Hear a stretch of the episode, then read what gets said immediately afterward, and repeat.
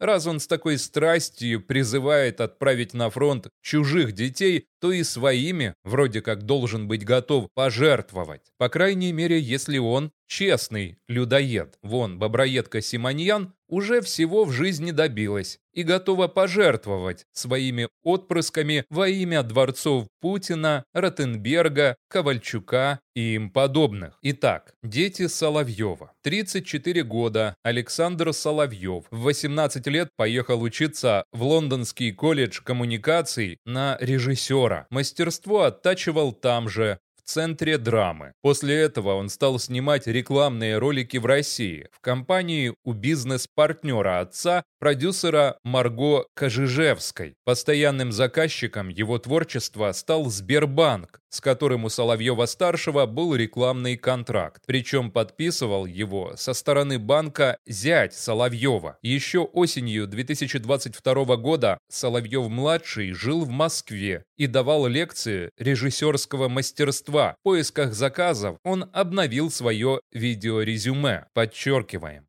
Осень 2022 года. Путин объявляет мобилизацию, но Соловьев-младший, тот что режиссер, в добровольцы не записывается, не отправляется на фронт и даже материально не помогает нашим мальчикам. Сын за отца не отвечает, решил я и написал Соловьеву-младшему письмо с вопросом, готов ли он снять рекламный ролик для ЧВК Вагнера под названием «Под стук кувалды». Ответа пока нет. Но у Соловьева есть еще один половозрелый отпрыск. 21 год, Даниил Соловьев. Учился в Москве, в частной Ломоносовской школе. В 2017 году в вопросе афиши рассказывал, что любит Кавку, Депешмод и фильмы на старых DVD. В 2001, когда его отец грозил миру войной, его сынуля Даниил подрабатывал моделью в модной столичной парикмахерской контора. Представить его на фронте довольно сложно, да и может в глубине души он против войны. Я спросил его, хотя афише он признавался, что иногда смотрит новости по телевизору, а тут и до веры в боевых комаров недалеко.